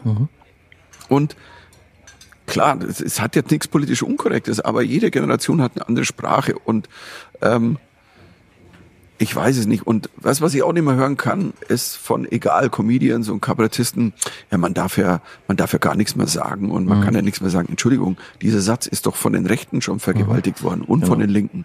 Also von ganz links und von ganz rechts wird Man dieser Satz vergewaltigt. Land Und auch von den ganzen Querdenkern, diese ganzen Verschwörungs-, also äh, Vollpfosten, ähm, dieses, na, man kann nichts mehr sagen, wir sind hier in einer Diktatur. Ganz ehrlich, auch an der Stelle, shut the fuck up. ihr habt keine Ahnung, was es heißt, in einer Diktatur zu leben. Red mit irgendeinem Ukrainer jetzt und, und, und sag mal immer, er nichts mehr sagen. Ey, das ist so Blödsinn, verstehst du? Und es ist so ein hohes Gut, dass wir tatsächlich alles sagen dürfen. Und wenn es eine Diskussion drüber gibt und du einen Shitstorm kriegst, be it. Das ja. hat ja nichts mit Zensur zu tun. Genau. Das ist leider, das, das sind die Auswüchse dieser Zeit. Ja, genau. Gerade ist ein neues Buch erschienen. Es trägt den Titel Nur noch eine Folge Fernsehen, Fernsehen von A bis Z. Worum geht's in dem Buch? Ja, das ist ein, ähm, was heißt Rundumschlag? Nein, ich, ähm, ich habe, da ich mein Programm, Jubiläumsprogramm ZEPT 25 Jahre so ein Special gemacht habe und es aufgepimpt habe und in die neue Zeit geholt habe mit neuen Serien eben von Game of Thrones, Amok Squid Game und Sachen rein. Ähm, und dann war mal wieder einer der vielen Lockdowns und ich saß so da und es gab so viele Geschichten zum Thema Fernsehen, wo ich gemerkt habe, nee, auf der Bühne, das ist zu weit, zu mhm. ausgeholt, das weiß ich nicht. Und, mhm. und, und dann kam die Idee, es wäre eigentlich total geil. Nee, das schreibe ich auch für ein Buch. Und dann fiel mir dieses Ding ein, mhm. Fernsehen von A bis Z. Mhm. Und das war so ein Claim, der sofort, der war ja. sofort im Kopf. Klingt und hab das, Programm, ja. Ja, mhm. hab, hab, mhm. hab den Lektor angerufen und gesagt, pass mal auf, hier, Fernsehen von A bis Z. Hm? Klingt gut. So, irgendwann kam dann der Titel nur noch eine Folge, der genial ist, weil ähm, mhm. am Ende des Tages ist es wie das, der, ja. das Vorgängerbuch, genau. das ich, das Corona-Buch, dieses, mhm. ich glaube, ich hatte es schon, der Titel. Ja. Das sind so Sätze, die eine Zeit und eine Emotion wiedergeben. Und nur noch mhm. eine Folge ist mhm. einfach, Kennt jeder. seit genau. wir 24 ja, genau. gebinged haben. Genau, 24. Damit ging's los. 24 genau. war der Einstieg. Wochenende, Vorhänge zugezogen, aber nur noch eine Folge. Wow, ey, ich kann und dann waren es 24 Frau, Stunden. Meine Frau und ich, wir haben wirklich, also Freitag angefangen, Freitagabend und am Sonntagmorgen genau. hatten wir 24 Folgen nach ja. einer Stunde durch. Ja. Man kann sich ausgerechnet, wie viel man geguckt hat. Ja. Ähm, und ähm, dieses, aber es ist ja heute noch, es ist so ein schönes Gefühl, weißt du, und das Tolle ist, dass wir das gerade auch mit unserer Tochter teilen mhm. können, die, wie gesagt, die ist ja 14. Und dann gucken wir, wir gucken Serien zusammen, Blacklist zum Beispiel, da mhm. sind wir in Staffel mhm. 8 jetzt. Wir mhm. wissen gar nicht, was wir danach anfangen sollen. Ja, aber glaub, es gibt ja immer tatsächlich immer wieder eine neue Serie. Immer das wieder was Neues. Das beruhigt und, und aber dieser Satz, dieses, komm, eine, eine geht noch, das ist ja, so wie so ein, wie so ein Junkie am Hauptbahnhof kommen ist. Ja, ein Schuss, ein Schuss. genau. Weißt du, ein, weißt ganz genau, es bleibt Ein Schuss Game of Thrones. Genau. Ein Schuss Walking Dead. Es ist nur, ja. ähm, es bleibt ja nicht bei dem ja. einen. Natürlich äh, sitzt du dann vier Stunden später da und denkst ja, boah, das war echt eine scheiß Idee, weil eigentlich bin ich, ich, ich muss jetzt in drei Stunden aufstehen. Und, eigentlich im Arsch. Ja. Es gibt noch einen wirklich sehr schönen Satz in deinem Buch, der mir aufgefallen ist. Und zwar schreibst du da, bevor Deppen in den Himmel kommen, kommen sie ins Fernsehen. Hast du einen Lieblingsdeppen im Fernsehen? Ah, gibt's ja, gibt's ja eine Menge. Ich meine, du musst ja nur alle diese Reality-TV-Shows anschauen. Also, das ist ja kaum glaubbar. Also, und es ist ja, es ist ja lustig, dass ich mich, äh, also meine, meine Tochter hat mich gefragt. Da ich gesagt, sag mal, Papa, ist denn Bachelor ein Beruf? Weil sie sagt so, naja, auf, auf mhm. keine Ahnung, auf eine Art und Weise. Ist es schon, ja. Äh, irgendwie sagen, ja. so. Aber die Frage ist natürlich, und dann habe ich weitergesponnen im Kopf, naja, was, wenn jetzt die Eltern von so einem, die rufen den Sohn an, hey Sohn, wie geht's dir? Also, ja, ich habe einen neuen Job, was bist du denn? Ja, ich bin jetzt, ich bin jetzt Bachelor. Okay, was machst du denn so? Ja, ich, ähm, ich habe ganz viel mit Frauen zu tun. Ja, wie? Es ist jetzt alles wieder Genderquote. Nein, nein, das ist so, ist gut so. Und sag, was machst du denn da? Ja, ich, ich verteile Rosen. Wie, du bist Rosenverkäufer? Nein, es ist irgendwie, und sofort geht mein Kopf spazieren. Mhm. Und diese Dinge wollte ich dann auch, weißt du, so im Buch verarbeiten, aber auf eine leichte Art und Weise. Es ist so ein, also, das Coole ist, das Geilste, was jemand gesagt hat zu meinem Buch, und das kam von einem ich sag mal, ohne deinen Namen zu nennen, ein Kritiker einer eher Feuilletons-Zeitung. Mhm. Und, äh, und, und der meinte so, das ist ein sehr lustiges Buch, ein sehr lustiges Fernsehbuch mit hohem Binge-Faktor. Und ich war so, mhm. boah, das ist ja, genau das ist ja, das, genauso soll es sein. sein. Weil ja, eigentlich ja. ist es so, mhm. ey, nur noch ein Kapitel, mhm. eins noch. Und ähm, eigentlich ist es ja eine Liebeserklärung ans Fernsehen, oder? Ich meine, du outest dich ja auch als TV-Junkie. Ähm, könntest du ohne das Fernsehen? Ich weiß es nicht, ob ich ohne kann. Also das ist so, Eben, fragt den Junkie, kann er ohne. Genau. Nein, also ich, ich glaube, das ist, klar, ich kann auch mal weniger gucken, aber Fernsehen ist was Schönes und, und es wird immer viel zu viel darüber geredet. War das Fernsehen früher besser? Ist es Mhm. jetzt besser? Ist es schlechter? Ist es irgendwie, sag ich so, es war doch vor 30 Jahren auch so. Jeder hat immer gesagt, äh, früher war es besser. Mhm. Und, und er sagt, nee, guckt euch halt das an, was euch gefällt. Und wenn euch nichts gefällt, dann schaut halt nichts. Dann lest ein Buch. Dann lest mal ein Buch. Das zum Beispiel Also- von Michael Mittermeier. Das könnte man lesen. Ja, äh, Sehr gerne, aber ich- es wird sich zu viel über das Schlechte unterhalten und weißt du, und wenn ich und und selbst wenn ich mich natürlich amüsiere über über Reality Trash, ich meine, das ist ja mittlerweile es gibt vor, vor kurzem hat mir einer erzählt, ja, und hier, was wir, Quatsch, und hier, äh, neue Sendung, prominent getrennt. Und ich dachte, er macht einen Spaß. Ich dachte, Ja, der, weil selbst auch, ja. ich bin hart, also dachte so, ich habe alles, ich habe viel gesehen und alles gesehen. Und ich so, prominent getrennt, boah, wäre eine geile Sendung. Das sind so Hm? quasi, man trennt Prominente schon bei der Geburt und 40 Jahre später kommen die zusammen und dann, hey, du Hm? bist prominent, du bist, sagt, nein, nein, das gibt's wirklich. Und dann sage ich, wie, das gibt's wirklich? Ja, ja, da, da sind sogenannte Ex, also, die waren ja, also manche waren tatsächlich mal Zusammen, ich sag mal verliebt. 10 Prozent prominent, Ja. sind ja alle so F-Promis und dann, die waren mal zusammen oder auch nicht und müssen jetzt zusammen Aufgaben erledigen. Das ist so, really? Also, ähm, und, aber gut, also äh, für eine Nummer ist es wieder Mer- gut. Genau, wollte ich gerade sagen. Das bietet Stoff und du bist jetzt ganz tief sozusagen in der deutschen Fernsehunterhaltung. Ähm, hast du eigentlich eine Lieblingsfernsehfigur? gar nicht die Lieblingsfernsehfigur. Also ich, ich ähm, wie ich es auch im Buch geschrieben habe, das stimmt auch. Ich glaube, meine Lieblingsserie aller Zeiten wird immer ähm, Star Trek bleiben, die Enterprise Classic. Raumschiff Enterprise, gell? Weil ähm, sie mich zu einer Zeit als kleines Kind so abgeholt hat und ins Weltall gebeamt. Und mit so einem Positivismus. Das mochte ich so gerne. Und, und selbst wenn ich heute, kannst auf Netflix kannst du jetzt die, die, die alten Folgen gucken. Ja. Ey, optisch aufgepimpt. Aber da sieht man noch, dass der Styroporfelsen, das ist nicht mal Styropor, das Ja. ist einfach irgendwie ein Kissen mit, mit einem Überzug, der so aussieht wie ein Stein. Ja. Und, ähm, und trotzdem, das wurde mit sehr, sehr, sehr viel Liebe gemacht und einem guten Spirit. Und, Mhm. Ja, und- und, manche Ist ja eine Dinge, Hippie-Sendung, muss man ja sagen. Es geht ja eigentlich doch immer um, um Liebe und Frieden und ei- eigentlich ja. ist eine Hippe-Sendung. Also, und, und du bist doch Spock mal begegnet, gell? ich bin Spock mal begegnet. Ja. Ja. Und? Wo bist du ihm begegnet? Das war 1998 ähm, auf so einer Trekkie-Veranstaltung. Und ich wurde angerufen, es war sogar ein direkter Call, weil mein Manager sagt, ja, der will mit dir reden und irgendwie die Trekkie-Veranstaltung. Ich so, ja, okay, red mit dem. Ja, ja, ey, da sitzen da 2000 Trekkies und äh, die FedCon und da kommen dann Leute dann von Star Trek und bla bla bla. Und ich so, nee, du, ich, also ich, ich weiß, ich habe die Star Trek Nummer und die wurde ja sehr berühmt, meine Raumschiff Enterprise Nummer, das war ja dann ein Klassiker geworden. Mhm. Oh ja. Und ich hatte ja tatsächlich, was ja gar keiner, die große Masse nicht weiß, ich habe vor Zept, ich habe ganze Abende gespielt in Berlin in der Bei der Vernunft über Raumschiff Enterprise. Es gab Star Trek Nights. Da habe ich Stand-up gemacht, zwei Stunden nur über Enterprise. Und am Schluss haben wir uns alle diese Folge angeguckt, die im deutschen Fernsehen damals nie gezeigt wurde. Diese Folge auf diesem sogenannten, in Anführungszeichen, Ja, Nazi-Planeten. ja, ja, genau. Und ähm, ich sag, nee, ich glaube, die, also die, die killen mich. Das sind Trekkies, das sind Fans. Ironie, wirklich. Jetzt sagt, die lieben dich alle. Und sag ich, nee, ich weiß nicht. Und dann meinte er zu mir, ja, aber Spock ist da. Sag ich, wie Spock ist da? Ja, Leonard Nimoy kommt. Sag ich, wie der kommt? Der ist da. Sag ich, ja, der ist da.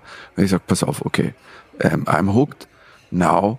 Also äh, rufe meinen Manager an, sage ihm, mir scheißegal, was ist. Also ich brauche nur eine Zusage von dir. Ich darf ihn treffen, die Hand schütteln. Hello, Mr. Nimoy, that's it. Mehr brauche ich nicht. Ich möchte ihn einmal die Hand schütteln. Und dann äh, wurde es ja mehr. Also wenn ich es kurz erzähle, ich habe ihm die Hand geschüttelt nach seinem Vortrag mittags und dann hat er mich gefragt, was machst du denn? Ja, ich bin Comedian und ich werde nachher hier spielen. Was machst du denn? Ja, mal eine Enterprise-Bit, das ist sehr berühmt geworden hier. Und äh, was machst du denn da? Ja, rede über Captain Kirk und hier und Bauch einziehen und und er so, ah, sounds funny, äh, ich, ich schaue mir das an. Und ich so, ja, ist klar. Und tatsächlich kam der dann, vier Stunden später, Backstage. Ich dachte, die Amis sind immer nett, sagen, ich schaue mir das an und dann haut er ab. Genau. Dann kam der Backstage, ich weiß nicht, 20 Minuten vor meinem Auftritt und hello. Und ich so, äh, und das, wie ich es im Buch geschrieben habe, das erste, was mir einfiel, der kam rein und ich so, Spock auf der Brücke. Also mir ist einfach, mein Kopf war Ja. weg. Ja. Und, und, ähm, und dann ich so, äh, why are you here? Und er so, I told you, I'm gonna watch your, your gig. Und ich so, I thought you lied to me. Und, und er so, no, no, ähm, ich setze mich in die erste Reihe. Und dann saß er erste Reihe, Mitte. Und es war Teil war des so- Programms sozusagen auf einmal. Naja, und ich war so, Ja. äh, scheiße, aber wenn der da sitzt, Ja. äh, Moment mal, den sehen jetzt alle. Meine, der ist rausgegangen, ich habe das gehört. Spock ging, der war ja, ging vorne hin, erste Reihe. Die 2000 Leute haben erstmal getobt, dass der sich vorne hinsetzt. Und das war wie ein Lauffeuer. Der Spock schaut sich den Mittermeier an. Ich, und ich stand hinten und war, scheiße, Moment mal, der versteht ja kein Deutsch. äh, ich kann mein Gig nicht auf Deutsch spielen. Wenn ich jetzt rausgehe, äh, das ist ja, äh, aber ich kann auch nicht auf Englisch. Ich habe noch nie, ich habe noch nie auf Englisch, also äh, wie. Äh, und dann bin ich und dachte ich, pass auf, ich übersetze einfach spontan dann ein paar Gags für ihn. Und dann habe ich hinten gefragt, was heißt denn Besatzungsstatisten? Ich wusste Ja, ne. es nicht. Was heißt denn, keine Ahnung, Ionensturm? Woher weiß ich denn solche Worte? Das ist Ja. halt so, äh, schreibst ja eine deutsche Nummer. Und dann hab, das haben die mir so ein bisschen erzählt und ich im Kopf und in sowas bin ich gut. Ich merke mir dann Dinge.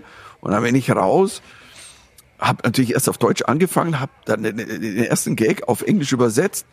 Erst haben die das gesamte Publikum gelacht. Dann der englische Gag, Spock hat gelacht. Die Und dann hat wieder das Publikum nochmal gelacht. Ja. Mhm. obwohl es der gleiche Gag war auf Englisch. Scheinbar habe ich ihn sehr schräg, lustig auf Englisch erzählt. Ich habe keine Ahnung. Und dann habe irgendwann nach ein paar Mal so dieses Übersetzen habe ich gemerkt, naja, Mhm. ich kann auch manche Gags einfach nur versuchen auf Englisch zu machen, wenn es mir einfällt, weil die können eh alle Englisch, weil die Trekkies schauen ja Enterprise dann Mhm. Auch im Original, Im. Original. Ja, ja. Also alle von diesen 2000 haben Englisch gesprochen. Und es war, und dann kam der Schluss der Nummer, keine Ahnung, dreiviertel Stunde gespielt. Und der Schluss der Nummer war ja dieser eben, also wenn dann Captain Kirk reingeht zu Mhm. Scotty in den Maschinenraum und alles ist kaputt und er sagt, Mhm. Captain, die Reparatur, das dauert mindestens vier Wochen und dann Mhm. Kirk so, Scotty, ich gebe dir vier Stunden und dann Scotty so, ei Captain, ich mach's in zwei. Und das war der Schlussgag und habe ich mich verbeugt und in der Verbeugung gucke ich natürlich aus dem Augenwinkel, habe ich Spock Mhm. angeguckt, also Nimoy, Leonard Nimoy. Und er stand auf als allererster, Mhm. hat mir das Live Long and Prosper Zeichen gegeben. Und dass ich rechts nicht kann, nur links mit der linken Hand. Aber das kannst du. Ja, ich sofort, daran ja. schon Rechts kann ich's nicht, Spocky nur links. nie Spielen. Ja. Stand auf, gibt mir dieses Zeichen und macht Standing Ovations. Und die Mhm. Leute sind ausgeflippt schon alleine, weil, also ich hätte weinen können. Das Mhm. war wirklich so einer der Momente, ähm, die, einer der größten Momente, weißt du, so, das, ich glaube, weißt du, so, wenn ich zurückblicke auf die 35 Jahre, die ich unterwegs bin, ich durfte auch wahnsinnig tolle Menschen treffen, kennenlernen, Momente erleben, die für mich, also als vorher in den 80ern, die wären gar nicht real gewesen, selbst noch in den 90ern. Wenn mir einer gesagt hätte, irgendwann sitzt du mit Jerry Lewis bei einer Sendung, die du mit ihm machst zu seinem 80. Geburtstag, Der ihr größte zwei, Komiker wahrscheinlich auf diesem ich Jahr. meine, das ist einer der größten ever on the planet. Also das ist so, und ich habe den Jerry Lewis, ich liebe den immer noch. Und ähm, Gott hab ihn selig. Und ähm, also was ein, ein großer Mann, ein toller Komiker. Und ich saß mit dem da und habe eine Sendung fürs ZDF zu seinem 80. Geburtstag gemacht, was schrägerweise die einzige Sendung war, weltweit, die er zu seinem 80. Verrückt. gemacht hat. Verrückt. Und ich bin, also das ist so, weißt du, das sind diese Momente, auch die Bonokiste vorher. Ähm, es gibt dann andere Momente, weißt du, wenn ich jetzt im Moment, ich kann mich an einen Moment erinnern, wir haben in Moskau gespielt, das war 2000, boah, das war 2015, wir haben, ähm, das, das war, wir haben eine, mit sechs Comedians aus sechs Ländern, ähm, äh, Comedy ohne Grenzen gemacht. Der Headliner war Eddie Izzard, einer der größten Comedians, lebenden Comedians. Und dann waren wir noch also aus, also äh, Francesco aus Italien, Yassin aus Frankreich, Igor Merson aus Russland, Alex Edelman aus Amerika, ein, ein, ein jüdischer Stand-up-Comedian, ein Junger, der gerade Erfolge auf Broadway feiert. Und ähm, da sind wir nach Moskau gefahren, weil wir mhm. wollten, wir haben am 8. Mai in Berlin gespielt, 8. Mhm. Mai war der 70. Jahrestag Ende Zweiter genau, Weltkrieg. Genau. Mhm. Und in Russland ist es ja der 9. Mai, mhm. weil das ja um zeitversetzt eine Stunde später. Genau. Und das ist ja deren ganz heiligster wichtig, Feiertag. Das ist ein ganz wichtiger Tag. Der ja. wichtigste Tag ja, in Russland. Ja. Nazi. Und wir haben uns mhm. entschieden, wir möchten das gerne machen. Das hat mhm. einen Spirit. Wir treten da auf. Du wusst ja nicht, was da ist. Und wir haben so viel Liebe erlebt von diesen Menschen, die mhm. da vor uns saßen. Das war so abgefahren, weil die, wir waren in so einem Auditorium und alle hatten einen Kopfhörer, weil es war, es gab eine Simultanübersetzung. Mhm. Wir haben auf Englisch mhm. gespielt, mhm. Russisch konnte nur unser Kollege Igor, der auch ja. so heißt, Igor Merson. Und ähm, wir haben halt gespielt und dann gab es diese Kopfhörer, jeder, es wurde für die übersetzt. Mhm. Am Anfang hatten die die auf, es waren, ich weiß nicht, 800 Leute oder so. Und ähm, du hast gesehen, die haben dann einfach abgenommen nach mhm. ein paar Minuten, mhm. weil die ja, schon Englisch sprechen, aber nicht alle so perfekt, aber sie, sie wollten das hören in mhm. der Sprache. Sie wollten ja. nicht hören, was wird denn da übersetzt. Ja. Vielleicht auch Misstrauen, vielleicht mhm. wird falsch übersetzt. Mhm. Es war so ein unfassbarer Abend und dann sind wir nachts, obwohl der ganze Bezirk um den Roten Platz ja an diesem Tag abgesperrt, abgesperrt ist. Ja. Aber es kannte jemand, der jemand kannte, der jemand angerufen hat, der mhm. jemand kannte, der jemand bestochen hat, der jemand kannte. Und dann standen wir da vor einem so einer Garten mit einer Maschinenpistole und dann hat einer, ohne einen Namen zu nennen, der hat das Handy dem gegeben, ähm, please, hier. Und er so, okay, hat das Handy genommen, okay, you have 30 minutes. Und dann sind wir mit diesen zwei Leuten mit dem, mhm. mit dem Maschinengewehr hinter uns als Eskorte, weil die dann uns mhm. natürlich mhm. erstmal, die lassen uns nicht alleine auf dem roten Platz. Klar. Sind wir auf diesem roten Platz nachts um Mitternacht und mhm. das war unfassbar. Also es mhm. war so, wir standen da und haben gespürt, siehst du, und heute Humor ist so grenzenlos. Wir haben, ja. die russischen Menschen haben gelacht. Und das ist ein Moment, der mir jetzt natürlich in dieser schlimmen Besonders, Zeit ja. Ja. so im Kopf ist. Weil ich meine, leider, es wissen ja tatsächlich, ich meine, Millionen Russen wissen nicht, überhaupt passiert. nicht, was passiert. Und das ist so unfassbar. Lieber Michael, ich könnte stundenlang mit dir sprechen, dir zuhören vor allem auch. Ähm, ich lade dich ein ähm, für ein nächstes Gespräch. Wir haben viele Themen noch offen. Zum Schluss stelle ich jedem Gast einige schnelle Fragen. Okay. Bitte um schnelle Antworten. Ketchup oder Mayo? Ketchup. Lachen oder weinen? Lachen. Singen oder tanzen? Wenn ich in der Disco tanze, singe ich auch irgendwie mit, aber ich hoffe, das hört niemand. Reich oder berühmt? Es ist beides kein Attribut, was sein muss. Also ich glaube, also ich möchte, es war nie mein Ziel, berühmt zu werden es ist natürlich schön, dass es so geworden ist. Also ich, ich fange nicht an mit diesen deutschen, ah, ich bin so, ich bin immer humble geblieben und alles. Aber, aber das ist ja auch so ein Quatsch, so ein deutscher Quatsch. Natürlich veränderst du dich, wenn du berühmt mhm. wirst. Natürlich veränderst du dich, wenn du reich bist. Die Frage ist nur, veränderst du dich zu deinem Vor- oder Nachteil? Bist du ein mhm. Arschloch oder nicht? Aber meistens bleibst, bist du ja nur ein größeres Arschloch. Also es ist ja so, keine Ahnung, dann bin ich lieber beliebt. Samstag oder Sonntag? Samstag. Breaking Bad oder Game of Thrones? Naja, das ist irgendwie, also man muss ja, man muss ja eines mal sagen, das ist, glaube ich, das fällt mir jetzt zum ersten Mal auf. In der Kombination habe ich die zwei Serien so noch nie gesehen, aber die Augen vom Nachtkönig sind blau. Die sind genauso blau wie das Zeug, was die beiden im Wohnwagen kochen. Mhm. Das heißt, ich glaube, ähm, Game of Thrones ist ein Spin-off von Breaking Bad, weil da gab's irgendwie so ein Weitwau, irgend so einen Typen, der gesagt hat, hey, geiles Zeug, wer hat das gemacht? Ein Chemielehrer mit Jesse, die waren da so im Wohnwagen, ja, geil, das drücke ich mir mal ins Auge und dann ging das ins Hirn und dann ey, lass uns doch mal jetzt irgendwie die Welt übernehmen. Ähm, ein paar Zombies könnte ich auch noch kreieren. Also geil. Also das ist. Den Zusammenhang habe ich tatsächlich auch ich noch auch nicht noch nie. gesehen. Und ganz ehrlich, das merke ich mir für eine schöne Nummer auf der Bühne. Sehr gern. Germany's Next Topmodel oder der Bachelor? Germany's Next Topmodel, aber nur anschauen, zusammen mit meiner Frau und meiner 14-jährigen Tochter, weil niemand kommentiert das so geil wie meine Tochter. Ich sag, ich sag euch, ey, wir haben eine Podcast-Folge gemacht bei uns in Mikado und da hat sie uns quasi erzählt, wie sie Germany's Next Topmodel sieht und sie als 14-jähriges Mädchen darf ja auch Sätze sagen, die dürfte ich Ja. Never the fuck ever überhaupt noch verwenden. Also Schon mal nicht öffentlich. Ja. Joko oder Klaas? Ich liebe sie beide. Das Tolle ist, dass sie beide auch voneinander jeder sein Ding hat, kann und ähm, und zusammen sind sie natürlich irgendwie so eine magical, also äh, bunch of whatever buddies. Aber ähm, mag sie beide sehr. Wenn du Zeitreisen könntest, in die Vergangenheit oder in die Zukunft? Ich glaube, ich würde irgendwo in die Vergangenheit reisen. Muss man aber jetzt mal, ich, ich wüsste doch nicht was, weißt du? Natürlich wäre es geil zu sehen, wie war das Mittelalter. Und wenn ich jetzt ganz politisch korrekt dann sage, na, ich würde mich jetzt natürlich, als Hitler noch ein Baby war und dann hätte ich ihn irgendwo in eine Babyklappe gesteckt, am besten in einem jüdischen Waisenhaus.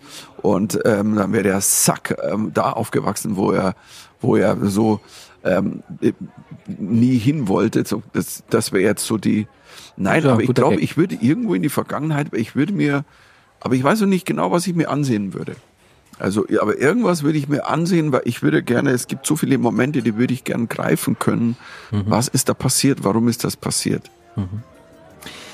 Vielen Dank für das Gespräch, lieber Michael. Ähm, ich habe jetzt zwar schon ausgetrunken, aber ich würde trotzdem gerne mit dir nochmal anstoßen. Ja, gerne. Ich habe noch einen Rest drin, Genau, Von der- Eimer. fruchtigen Alkoholbowle. Vielen Dank. Auf dein Wohl. Auch auf deins. Vielen Dank. Gerne. After Hours, die Playboy-Bargespräche, ist ein Podcast von Playboy, produziert von Alex Wunschel. Moderation Florian Beutin. Mehr Infos zu den Interviewgästen und die Rezepte für die Drinks von Maike findet ihr auf playboy.de slash podcast. Feedback und Vorschläge für den Podcast bitte an podcast at playboy.de.